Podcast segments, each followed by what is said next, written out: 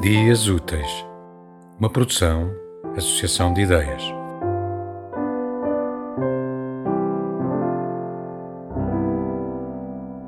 A Primeira Mulher, de Catarina Rodrigues.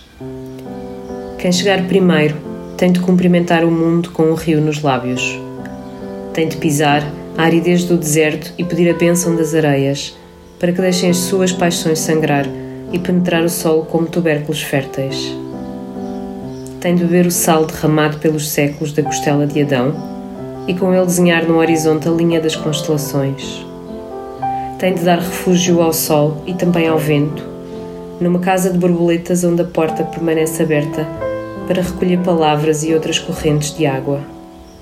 A mulher que chegar primeiro terá de vestir de metamorfose e lágrimas os pés daqueles que a seguirem e os pés daqueles que não a seguirem. thank you